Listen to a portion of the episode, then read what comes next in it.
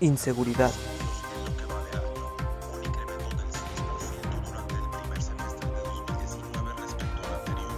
Pobreza. Corrupción. ¿Qué sucede en mi país? México, un país con una gran belleza, engalanado de atractivos naturales y culturales, pero sometido por una serie de problemáticas que perjudican enormemente a sus habitantes. En esta ocasión, analizaremos tres de las problemáticas que tienen una mayor afección para nosotros como habitantes. La inseguridad, la pobreza y la corrupción. La inseguridad, de la mano con la delincuencia, es una de las problemáticas más conocidas de este país, considerado como el mayor motivo de preocupación por los habitantes. Los principales motivos son la delincuencia y el crimen organizado, especialmente el narcotráfico. Esta problemática surge a través de una multiplicidad de formas, desde robos, asesinatos o secuestros, poniendo en peligro la convivencia tanto de residentes como de turistas y visitantes.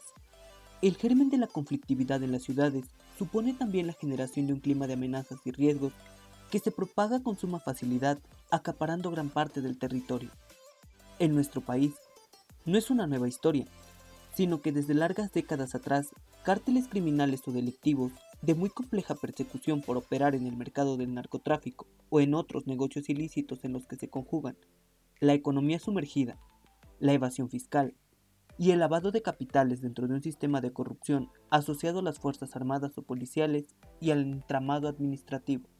Algo que debería preocuparnos es que nuestro país abandera el ranking de las ciudades más peligrosas del mundo, donde Tijuana ocupa el primer lugar con 138 homicidios por cada 100.000 habitantes, casi 7 fallecimientos violentos al día, ciudad con altos índices de pobreza y una criminalidad en la que predominan actos de violencia, homicidios y secuestros.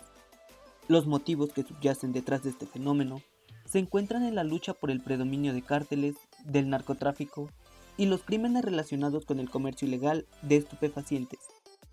Y Acapulco, con el segundo lugar, se ha convertido en otro escenario de alta conflictividad de las organizaciones criminales que se dedican al tráfico de drogas. En varias zonas y distritos de Acapulco proliferan los secuestros, los asesinatos, las extorsiones o los robos de vehículos y otros patrimonios privados. El resultado, una tasa de 111 homicidios por cada 100.000 habitantes.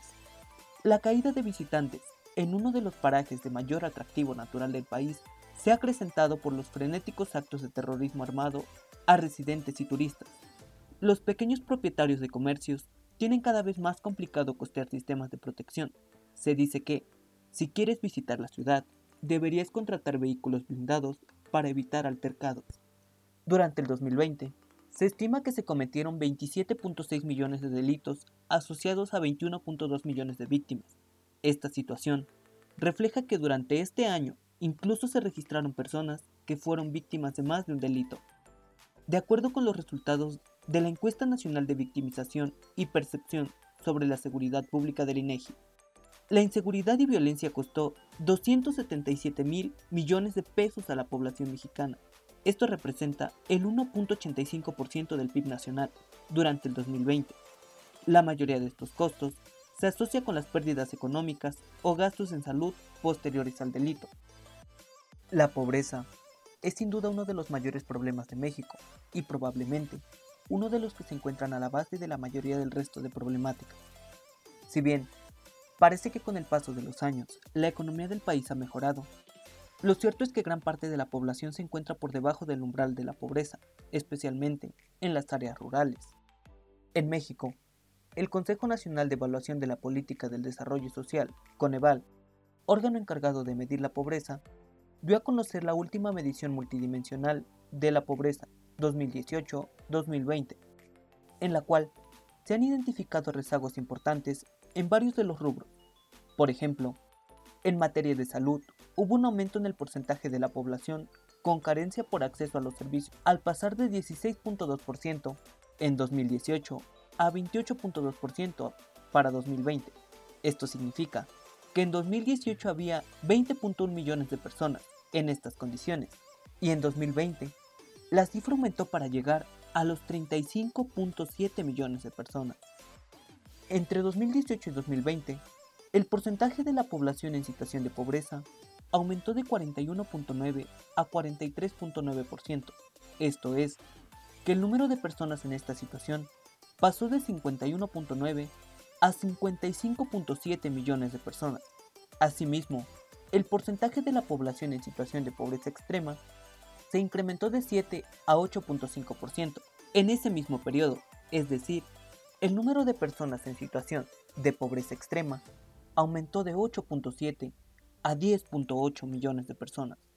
Es cierto que la pandemia por COVID-19 y sus efectos sociales y económicos contribuyeron a la desestabilización, pero también es cierto que el gobierno mexicano enfrenta serios desafíos para implementar medidas que erradiquen las carencias sociales de manera eficaz.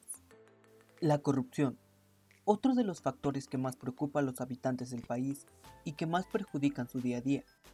En este sentido, la Organización para la Cooperación y el Desarrollo Económicos señala que México es el país miembro de dicha organización con mayor nivel de corrupción. Asimismo, esto provoca una gran desconfianza hacia las instituciones públicas y los partidos políticos.